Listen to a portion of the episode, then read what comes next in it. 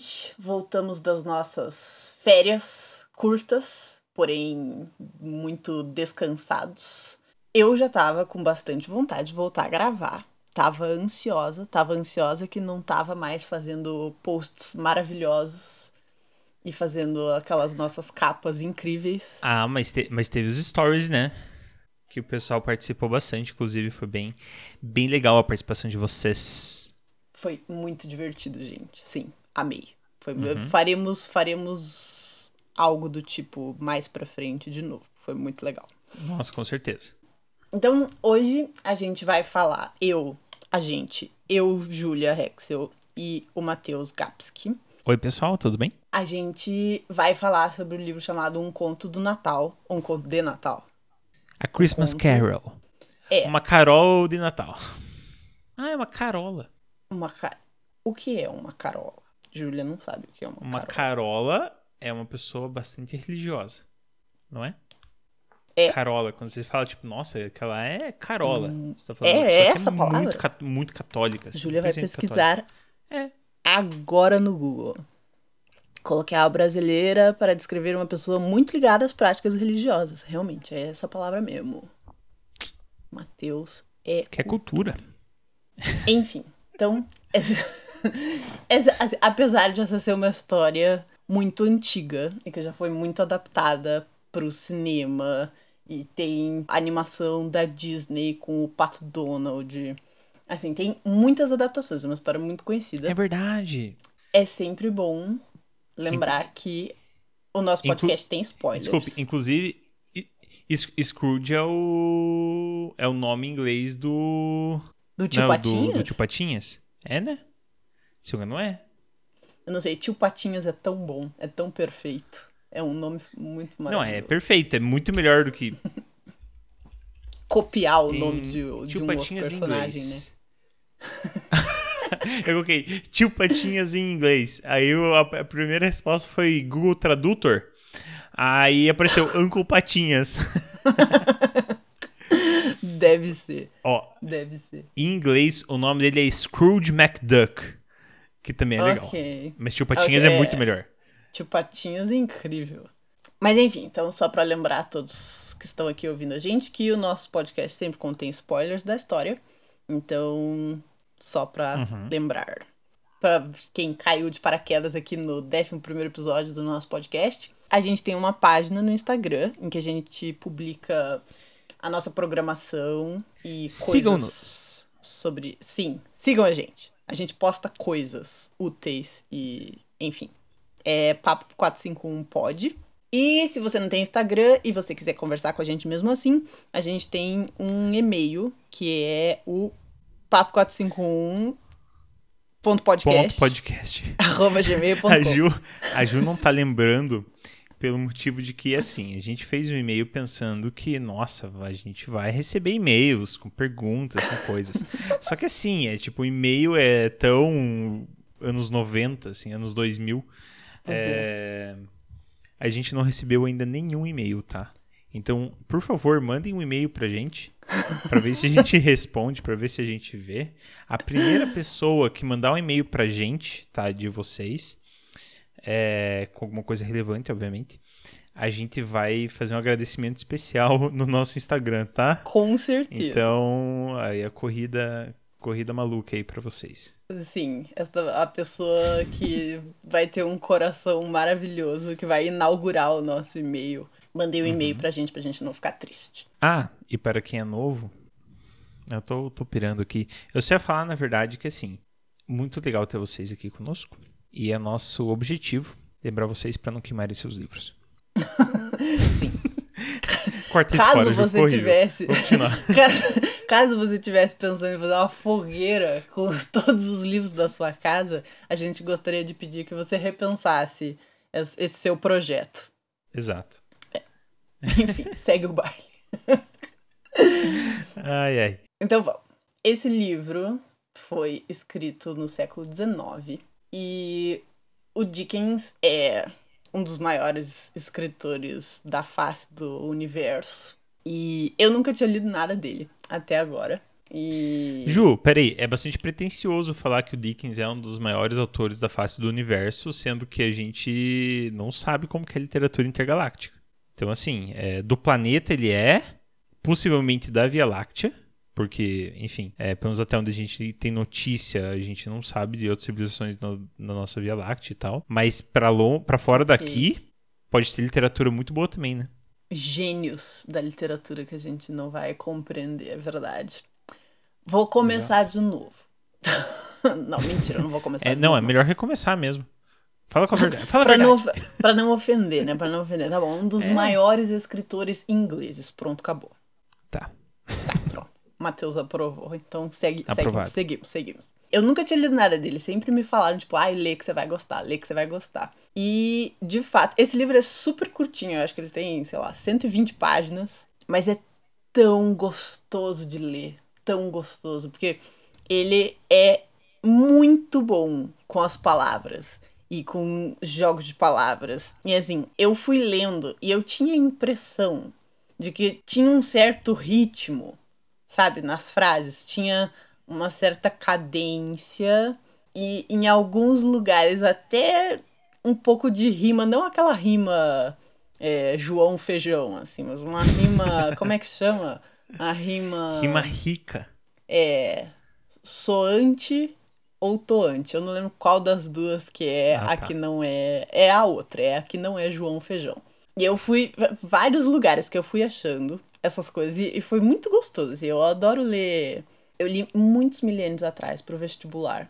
Eu li O Romanceiro da Inconfidência, da Cecília Meirelles. Uhum. E foi onde eu aprendi a gostar de poesia, assim, dessas super estruturada, assim, o soneto bonitinho, com as rimas que, tipo, vão intercalando, assim, eu achei aquilo fantástico. E foi mais ou menos essa sensação que eu tive quando eu tava lendo esse livro, assim. Disfarçado, assim, tinha tinha uns sonetos, assim, dentro da, uhum. da prosa. E eu achei fantástico, que por mim o livro podia ser... Assim, a história é muito simples, então vezes ela Sim. fosse muito mais longa ia ficar muito chato. Mas eu estou ansiosa para ler outras coisas dele, porque é muito gostoso. É muito bom. Uhum. É, eu, eu li em português, eu não senti isso dessa forma, assim, de perceber rimas especificamente. Mas é uma leitura muito fluida, isso é um fato. E, enfim, para quem tá caindo aqui de paraquedas, no sentido de que não conhece a história, ela entra, inclusive, a gente não falou o nosso tema. É, é o nosso verdade. tema são histórias que se passam em um dia. Então, esse é, é um livro que rouba um pouquinho, isso é verdade. Porque na cabeça dele passa um pouquinho mais de tempo. Passa tipo, sei lá, dois dias e meio, assim. Mas, na verdade, no final das contas é um dia só. Mas a história basicamente ele é esse cara avarento que é, não gosta de nada, não gosta de gente e faz tudo por dinheiro, mas ao mesmo tempo é pão duro, então não é como se ele soubesse usar o dinheiro dele. Então, aquele, aquela pessoa assim que, que usa o mínimo de velas possível na casa, mal-humorado, qualquer coisa tá reclamando e não limpa, então vive também no meio da sujeira e é tudo assim, sabe? Nossa, parece que a pessoa que anda assim, você imagina uma nuvem em cima da cabeça acompanhando ela. Pode estar um sol lá fora, mas a pessoa vai estar na sombra. Então é, é, essa sensação com o Scrooge, assim. E aí durante o dia, que é o dia de Natal, ele tem algumas interações com pessoas que são interações que são bem ruins, assim, da parte dele, pelo menos, que é com o empregado dele, com o sobrinho dele, com alguns homens que querem ajuda dele pra, pra caridade, coisa assim. E ele é super, tipo, idiota. E, assim, não tem palavrão porque provavelmente é por conta da edição, né? Vamos fazer isso para é, é, Foi postado como se fosse um folhetim jornal, né? Então por isso não pode ter palavrão. Mas eu acho que na realidade, se ela existe, o Scrooge, ele, na verdade, mandou todo mundo pra para aquele lugar, assim, pelo nível de, de ódio no coração da pessoa. É, enfim, e aí ele tem essa experiência à noite que aparecem três espíritos para falarem com ele. Na verdade, todos são quatro, né? Porque a primeira uhum. aparece o espírito do amigo dele, que era o antigo sócio dele, falando para ele tal, que ó, vão vir espíritos para te ajudar, para que você não siga o mesmo caminho que eu e tal, porque você tem uma outra oportunidade na sua vida, enfim. E aí aparecem esses espíritos, que um deles seria o espírito dos natais passados, o outro o espírito do, do Natal presente e o terceiro o espírito dos natais futuros. E esses espíritos navegam com ele por experiências e tendo essas experiências, entrando em contato com, com as realidades das pessoas e tudo mais, ele acaba também percebendo um pouco da raiz da sua própria condição, assim, né? Uhum. O que aconteceu com ele que deixou ele tão mal-humorado e tão carrancudo e tão dissociado assim das próprias emoções. E aí, no final das contas, ele acaba acordando e percebendo que ainda é dia de Natal e ele tem a oportunidade de fazer tudo de uma forma muito maravilhosa. Então, é isso. Foi um resumão, mas achei importante fazer também. Uhum, sim.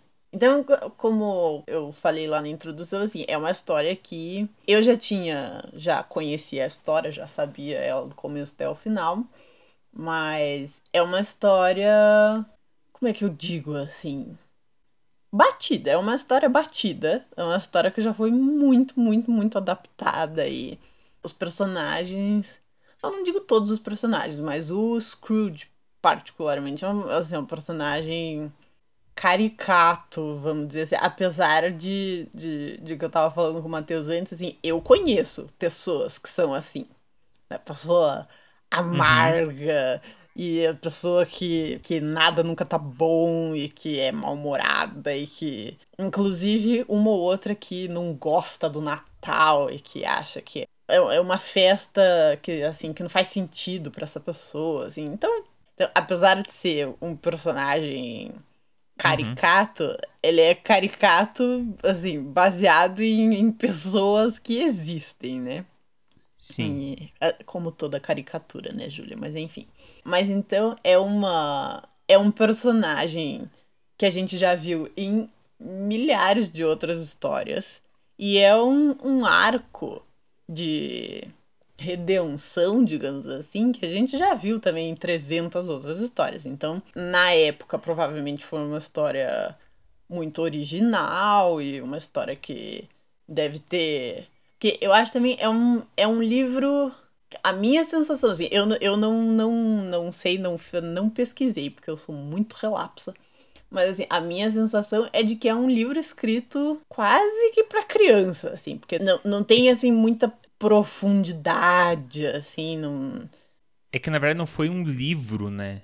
Ele foi é um conto que foi escrito e publicado em jornais, sabe? Aquela coisa que você vai publicando no jornal semanal um capítulo, uhum. alguma coisa assim.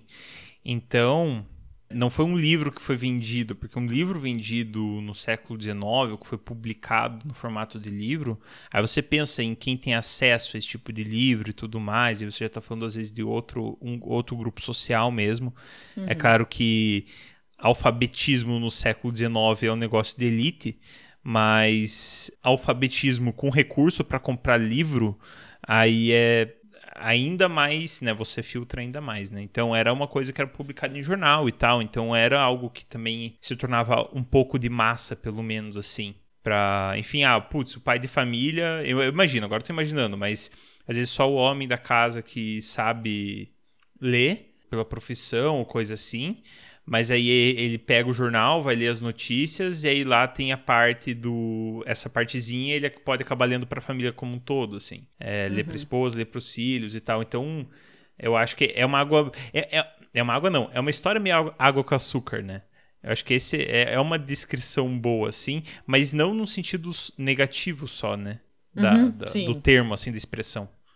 É, é uma história com uma divisão muito simples de bom e mal, de uma moral muito óbvia no uhum. final uhum. e mas ainda assim é uma história gostosa assim eu, assim, eu amo muito, o Natal muito. amo amo com todo o meu coraçãozinho ai somos assim. dois Ju ai eu amo muito Natal é tudo de bom é uma, exato, eu acho é uma época. Assim, eu não. Eu sou ateia de uma família de ateus, então, assim, não tem. para mim, o Natal não tem nenhuma conotação religiosa, né? Mas é uma época tão gostosa, sabe? É uma época tão. Uhum. tão feliz e tão, assim, ai, de rever família, de juntar todo mundo, comer um monte até explodir. Ai, é muito gostoso. Sim. É, então, é, é, apesar de ser uma história muito batida e com personagens que enfim, que a gente já meio que conhece, já meio que prevê, assim, assim, acho que uma história que chama um conto do Natal, você não espera que seja uma tragédia shakespeariana, que vai morrer um monte de gente, eu acho que não é, é exatamente é. o espírito, né? Não se publicado no século XIX, né? Se alguém postar hoje um conto chamado Um Conto de Natal no século XXI, você pode imaginar qualquer coisa. Que a pós-modernidade está aí para isso, né? Exato, e vale tudo. Então, mesmo sendo conhecido e previsível, foi uma leitura super gostosa, assim, eu amei, pretendo, pretendo quando eu tiver filhos, pretendo ler para eles, que é uma história bem gostosa. Uhum. Eu vejo que essa é uma história que leva a gente para outra época. Tem, tem, muita coisa que a gente acaba lendo que colocamos como se fosse no mesmo patamar, no sentido de que tudo a gente lê da mesma forma. Esse texto, esse, esse livro, não tem como ler, a meu ver, da mesma forma que eu leio qualquer outra coisa que foi publicada nos últimos 10 anos ou 20 anos. É justamente pela questão temporal, a questão espacial que tem.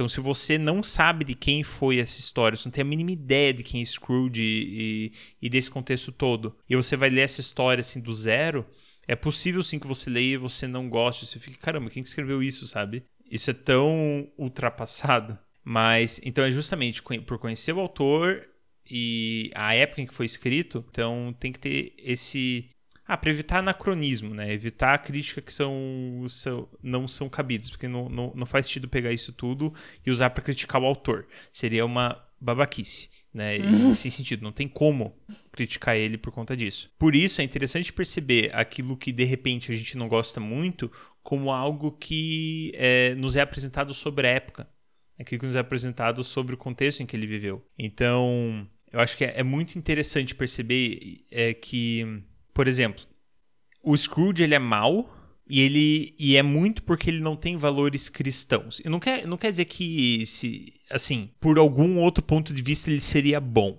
Porque não, né? Não, ele era ruim, assim, pessoa rancorosa. Mas a correção dele é meio que se adaptar ou se adequar à moral cristã. Uhum. Então, tanto que tem um tem uma pegada muito grande de caridade na, uhum. no livro, assim. Se você é bondoso, você faz caridade. Você pega o seu dinheiro e você doa. E aí você vai e você conversa com o mendigo na rua. Então é muito. É, é interessante perceber isso, assim, porque realmente talvez fosse uma época em que, pro geral da sociedade, fosse praticamente impossível você pensar em qualquer tipo de crítica à estrutura da sociedade ou mesmo à religião, né? Ou você pensar numa moral, pensar em valores de, assim, de ser uma pessoa do bem sem pensar que a pessoa é cristã. Tipo, as coisas estão 100% associadas. É, eu acho que nessa época, século XIX na Inglaterra, você nem tinha outra opção além de ser. Assim, e, e cristão não é. Ah, é, agora vou me perder. Católico. Eles, eles, não são católicos, né? A maioria da população da Inglaterra é protestante, né? Protestante, anglicano, né? Principalmente. Mas eu acho que. Eu não sei se tinha opção, entendeu? Tipo, ai, nossa, se você é ateu, você. Bom, tinha, tinha judeus, né? Judeu tinha. Pois é, mas, mas, mas é, mas a, a, questão, acho que não é, não é, nem a questão religiosa da coisa. Eu, eu entendo, concordo com você. Apesar que eu acho que também se. É assim, é a mesma coisa que você achar que na Idade Média não existia homossexual, né? Existia. Uhum. Claro que existia mas ao mesmo tempo, é, hoje, justamente pela liberdade que a gente vem conquistando de algumas coisas, é, isso vem surgindo. Tá, hoje não é mais, mas sei lá, acho que uns 20, 30 anos atrás, ainda seria estranho alguma pessoa falar que é ateia, né? Uhum. E hoje, em muitos círculos, ainda é. Mas não quer dizer que elas não, existam pessoas ateias no mundo, né, Ju? e... Não, não, mas é que eu acho então... que era. Eu acho que a igreja tinha um domínio infinitamente sim. maior do que o que ela tem hoje, né? Sim, sim, sim. Eu concordo, concordo.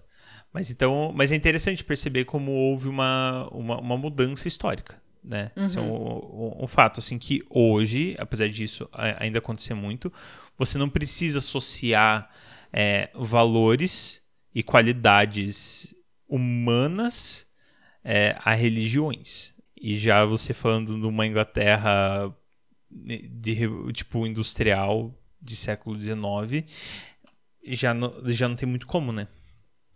Ah, mas vou, vou, vou, vamos entrar numa discussão paralela aqui, gente. Eu acho dizer, o Partiu. que que. Eu acho que o que a gente, aqui mais pro ocidente, especialmente, posso falar aqui do Brasil, que é onde eu sei, né? Acho que o que a gente define como bom, ético, é, é muito cristão. Não é, eu acho assim, se você vai para sociedades que não foram é, cristãs ao longo da maioria da sua história, os conceitos são muito diferentes. Né? Assim, não necessariamente hum, vai ter uhum.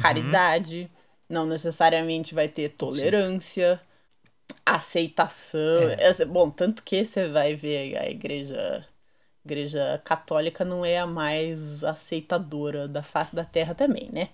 Então eu acho que a gente dizer que ah, são, são valores e uma moral humana, acho questionável. acho que a gente, a gente tá, diz justo, isso justo.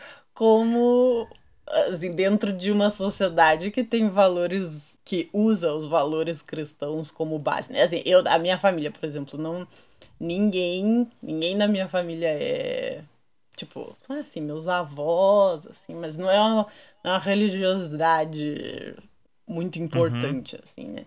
Eu vivo uma vida que é baseada em valores, assim, acho Jesus Cristo uma figura incrível, fantástico, assim, uma pessoa legal, pessoa que é excelente para servir de compasso moral para todos nós. O mundo seria muito melhor se as pessoas seguissem Jesus Cristo, de fato, assim, inclusive muitos cristãos assim, deviam, deviam prestar mais atenção. Preferencialmente eles. É, deviam né? prestar mais atenção no que Jesus pregou, mas enfim. Essa, onde é que eu comecei, né? Mas você tem razão, Ju. Não quero, não quero só como estou me defendendo, porque realmente eu me coloquei de uma forma que é, eu realmente dissociei um pouco da figura da, da religião, mas realmente os nossos valores morais eles são valores cristãos. O que eu disse é que. O que eu disse não, o que eu quis dizer é que você não precisa viver a religião, você não precisa ser religioso para ter, ter determinados tipos de valores, uhum, sabe? Sim. E nesse sentido é meio difícil você pensar no, no século XIX, né? De, de a pessoa a pessoa ter determinados tipos de valores ou a pessoa ser uma pessoa que é do bem, etc. Enfim, do bem o que é do bem. E ela não seguir uma, uma religião, né? As pessoas vão olhar para ela com Jesus, sabe? Você está enganando. É, vai, vai ser, uma ser... bruxa ostracizada completamente, né? Pois é, pois é. E hoje, hoje, hoje, se você compartilha determinados tipos de valores, você é uma pessoa decente, já faz com que as pessoas não necessariamente olhem para você torto por por conta da sua religiosidade, dependendo do grupo de onde você faz parte, assim. Ah, tudo uhum. bem, não importa muito a tua religiosidade, desde que você seja um ser humano decente, assim. Você trata uhum. as pessoas bem, né? Foi um pouquinho mais nesse sentido. Mas concordo 100% com o que você falou, que sim, a nossa moral é muito cristã, é, nossos valores são muito cristãos aqui. É, e aí, tanto no sentido positivo quanto no sentido negativo. Né, também de principalmente falar em culpa e tudo mais. Você tem outros, outras sociedades que não, não trabalham culpa da mesma forma, né? não, uhum. não existe sentimento de culpa. É, se eu for pro, pro Japão, você não fala de culpa, você fala em fracasso, mas se eu falo de culpa. Uhum. E existem diferenças é, bastante importantes. Culpa mais associada a pecado e fracasso mais associado à honra e tudo mais, assim. Uhum. Então, Sim. o que se a gente for ver num nível mais profundo, que daí eu não sou capaz de fazer, eu vou até aqui, é, tem diferenças, né? Ah, sim, eu acho que os, Bom parente. Em geral, os problemas que as pessoas vão levar para terapia vão ser muito diferentes, né? Uhum. Uhum. É, eu não lembro nem onde a gente tava antes de fazer essa volta. Toda. A gente tá, assim, a gente tá enferrujado, pessoal. Isso é um fato, um fato, fato, fato. E a gente quis fazer um pouquinho mais solto esse episódio também, nem sei se está funcionando. Espero que sim. então, é... vamos pro nosso roteirinho, né? Vamos. Você é... ia comentar de que ele faz inscrições muito vivas e engraçadas. Passagem das 40 crianças. O que isso significa, Julia Obrigada, Matheus, por ler a minha frase super bem articulada. é... Exposição. Obrigado, obrigado. Então, eu acho que o que eu mais gostei nesse livro, porque como a história para mim não é uma história original, eu acho que o que eu achei mais é eu, eu acho assim, é, um, é uma característica que eu não sei se ele mantém em outros livros dele, mas nesse livro é assim, a cada, sei lá, cinco páginas você tem descrições perfeitas. É assim, eu consigo imaginar exatamente o que ele quis expressar e que são uhum. muito engraçadas. Então, essa passagem das, das 40 crianças que o Matheus colocou tão bem para mim é... é que tem um, um momento da história em que ele tá descrevendo a casa, uma casa que tem várias crianças. Então, assim, se você chegasse numa casa e você olhasse essa sala em que tem as várias crianças, ele falou assim: ao contrário, tem um poema que eu não sei qual é. Ele diz que é um poema em que tinha 40 crianças que estavam se comportando como se fossem uma só, assim, em ordem, Tipo, uma coisa quase um exército, assim. E aí uhum. ele fala: então é exatamente ao contrário. É como se você tivesse cada criança se governando como se elas fossem 40. então, assim, você consegue fazer uma imagem do caos absoluto que tá essa sala com essas uhum. crianças, né? Ele tem um timing, assim, que, é, que às vezes que a gente vê muito em, em comédia, em stand-up, assim, que é a frase tá indo de um jeito que você tá tipo, ok, e aí de repente ele vira ela. E é, nesse, é nesse ponto que tá a graça. Assim, tem várias passagens no livro em que isso acontece. Uhum. E ele faz muito também de analisar. Assim, ele brinca, brinca com a língua. Assim, então, tem. Vamos de novo entrar nas, nas traduções livres da Júlia. Sim. Mas é. Assim, ele já abre Amamos. o livro. Ele tá na primeira página. Ele já começa a falar. Ele fala que alguma coisa. É uma expressão em inglês que diz que é tipo, ah, ele é tão. Tá, uma coisa que tá morta como um, um prego. Isso vai soar muito estranho em português. Mas é, tá tão morta quanto um prego de porta. Assim, é essa expressão. que é uma expressão esquisita. E ele começa falando, e ele interrompe o que ele tá descrevendo, e ele fala. Eu acho assim, a coisa que seria a mais morta possível nesse contexto seria tão morta quanto um prego de caixão e não quanto um prego de uma porta. E, e faz para mim faz perfeito sentido isso que ele diz. Uhum. assim, ele faz uhum. essas pequenas análises da língua dele, assim, que são gostosas de ler também. Então, ah, gente, eu adoro. Eu adoro rir lendo. Eu acho uma das coisas mais fantásticas. Você tá lendo um livro que te faz rir de verdade, assim. Eu acho maravilhoso. É. Porque é Nossa, é eu, eu, acho concordo. que é difícil você fazer uma piada que funciona escrita, assim, que não tem a cara de quem tá falando, não tem gesto, não tem nenhum tipo de de visual para essa coisa. Tom de voz, roupa. É, Exatamente. É, assim, né? é, então é. Assim, eu sempre acho muito. Muito incrível e muito gostoso quando o autor faz piadas das quais você ri só de ler, assim, acho maravilhoso.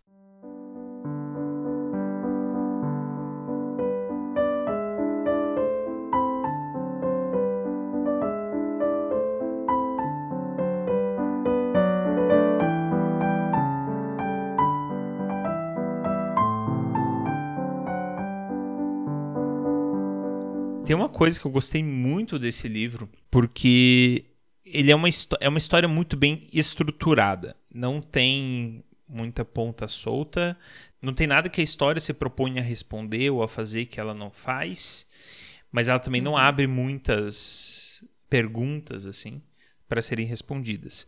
Uhum. Então, é, acaba sendo extremamente sólida, digamos assim, em um sentido que muita gente tem dificuldade em ser tem muito para ser aprendido assim com, com uma história dessa, porque existe um, uma tendência a querer ser genial, né? Então, nossa, uhum. tem uma ideia de história que é tipo aquela coisa assim.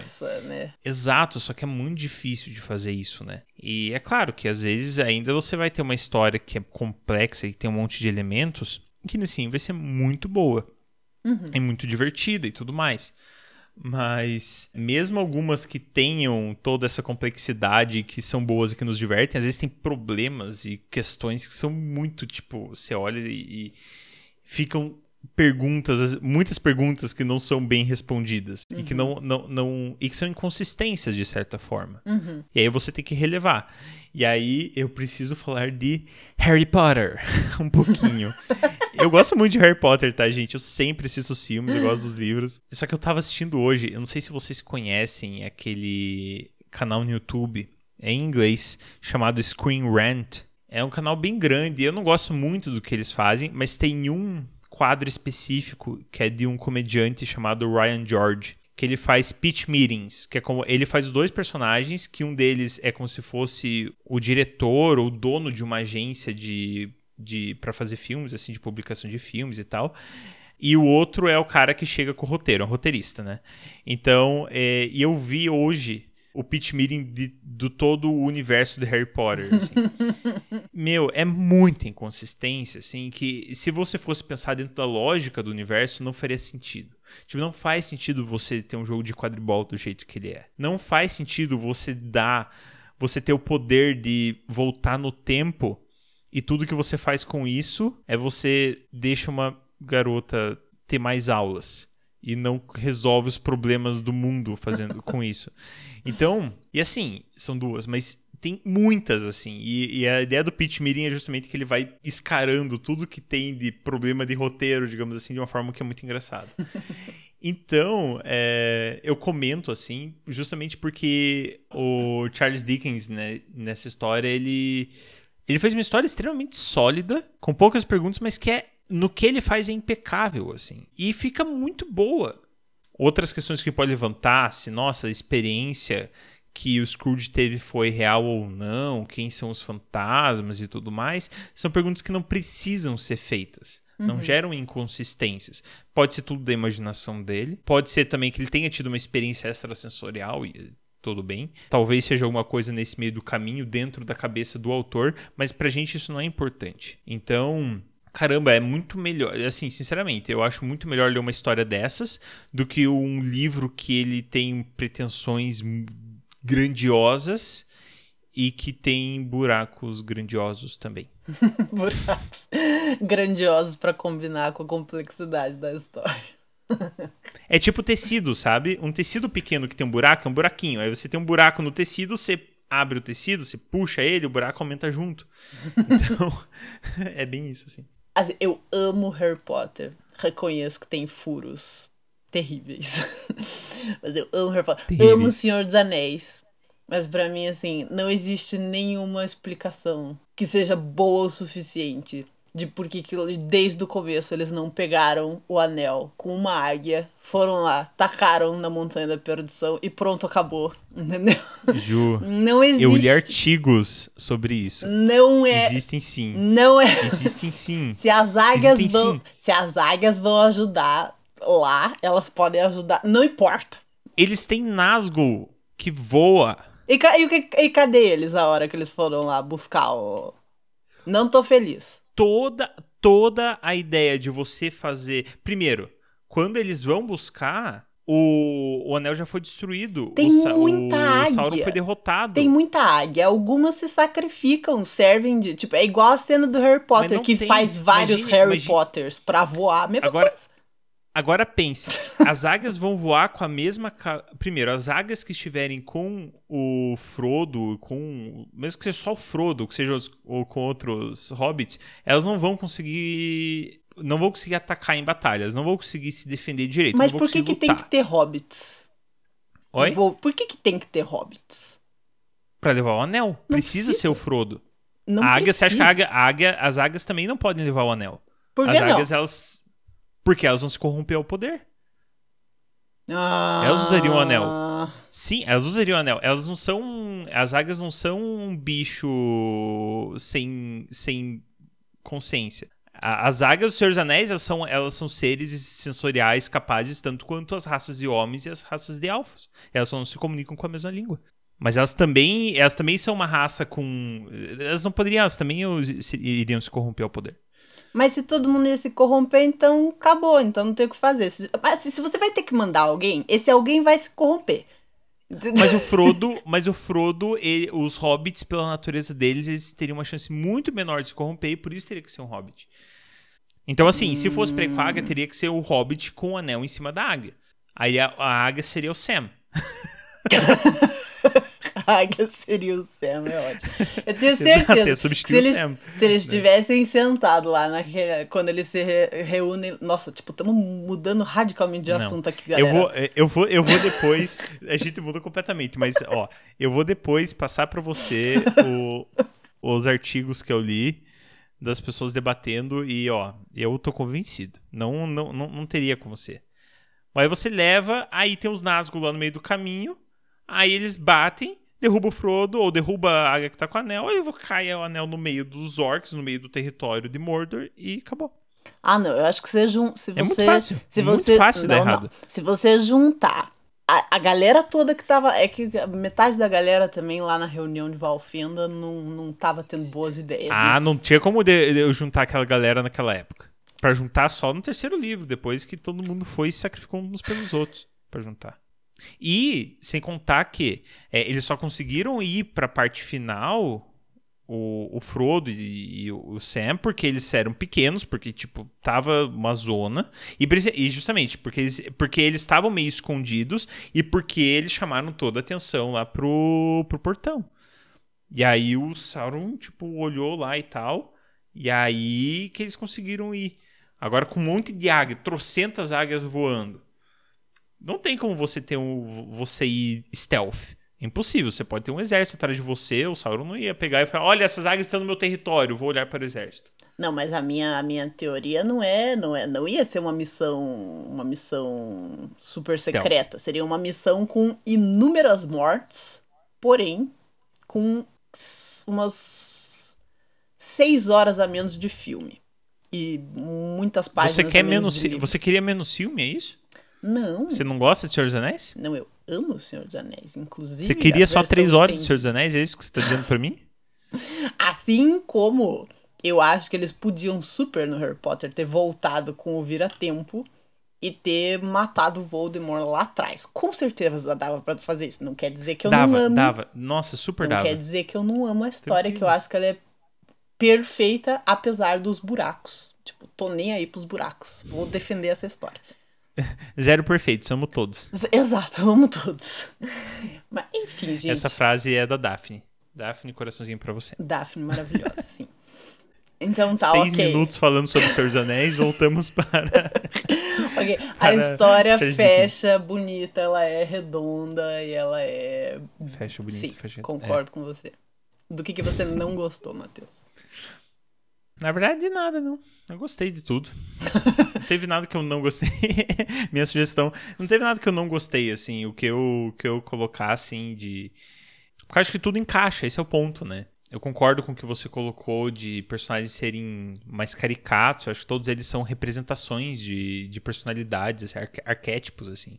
Muito mais do que personalidades complexas, né? uhum. né? Então, quando vai ver a família lá da... A família do do, do, empregado lá, nossa, a família é toda unida, que cada um tem o seu, sabe? Uhum. Todos juntos, assim, reunidos pela graça de Deus. Então, é, é muito isso, assim, né? Sim. Mas não é ruim isso, né? É, é bem. É fofo, na verdade, assim. Eu acho que é bem isso. Ela é simples, ela responde todas as perguntas que ela coloca. E todos os personagens, assim, apesar do Scrooge ser entre aspas, assim, o vilão da história, dele ser essa personagem detestável, assim, ele é muito adorável na sua detestabilidade.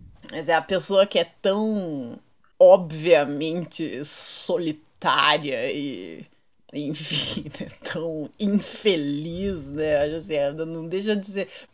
Ele não é vil, ele só é Ranzinza. Ranzinza, e meu Deus do céu. É, Exato, é, é ranzinza, assim. Tem algumas, assim, algumas opiniões questionáveis, né? Mas, assim, é uma, é uma pessoa que é... Ela, ela é tão mal-humorada que chega a ser adorável, Aí, assim. É, é, é, eu acho que é bem a, a opinião que o sobrinho dele tem sobre ele, assim. De que, pô, mas ele é tão solitário, ele sofre tão... Dá pra ver, é tão escancarado que ele é sozinho e que ele é triste, que não tem como eu me sentir muito mal por ele, porque meio que o mal que ele sofre por si mesmo, pelo próprio jeito... É, pô, é já é o suficiente de sofrimento para ele, uhum. sabe? Sim. Não preciso jogar mais coisa em cima dele. Sim, sim. É, eu não sei, não consigo pensar um defeito para pôr nesse livro. Assim, não é um uhum. livro que eu terminei e eu tava assim, nossa, eu tá dentro dos meus top 5 livros favoritos. É, não, não. Mas é um livro muito gostoso de ler, assim. E eu li ele, Sim. comecei a ler ele um pouquinho antes do Natal, assim, então eu tava super no espírito natalino. Então, casou super com a época uhum. em que eu li. Ah, é, vai rapidinho, é um livro que você lê Legal. bem. Se você quiser, você consegue ler ele tranquilamente num dia Numa só. sentada, assim. É, eu li em um dia o livro, assim. Foi bem, foi bem gostoso de ler também. Então, inclusive, recomendo fortemente. Ju, acredito que também. Por ser uma história curta e tal, e é um clássico, né? Uhum. É um clássico que, que você lê realmente é uma história batida, mas é aquela história batida que originou as histórias batidas. Então ela em si não é batida, o que é batida é o que veio depois. Então você você lê uma história dessa e reconhecer alguns padrões de personagens e tudo que você viu depois, mas enxergar como algo original, algo que, que realmente foi criado, foi gerado naquele momento, aí é muito massa assim também, né? É você viajar no tempo. É uhum. isso, assim, é você, é você usar o vira-tempo, né, pra fazer aula. pra fazer aula extra, né? Tipo, ai meu Deus, que falta de imaginação. Inclu inclusive, vou defender, voltar pra, pro Harry Potter. é, Vamos lá. É, amigo, eu não sei se você leu, porque o Harry Potter ele acaba. Eu acho assim, que pra quem não sabe o final do Harry Potter até agora, me perdoe. não é vou... spoiler, não é spoiler. Eu vou falar. Acaba com o Harry, o Rony, a Hermione, eles todos levando os filhos que estão entrando, né, no primeiro uhum. ano em Hogwarts, né? E o livro acaba aí. E aí depois lançaram uma peça de teatro que é sobre esse primeiro, esse começo de ano letivo para um dos filhos do Harry. E... O Alvo Severo? Esse mesmo.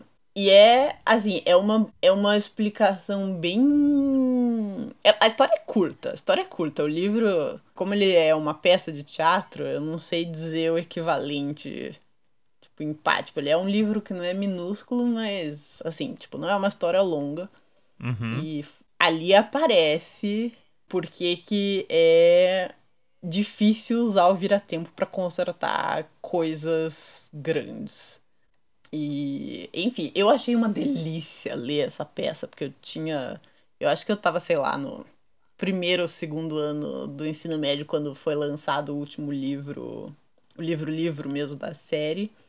E foi tão bom, assim, entrar de novo nesse universo, sabe? Matar uma saudadezinha, uhum. assim, de ler de novo uhum. coisas desse universo, né? Então, enfim, eu não sei porque que eu falei disso. Não lembro onde é que eu. Ah, é porque você falou do Vira-Tempo. Tá.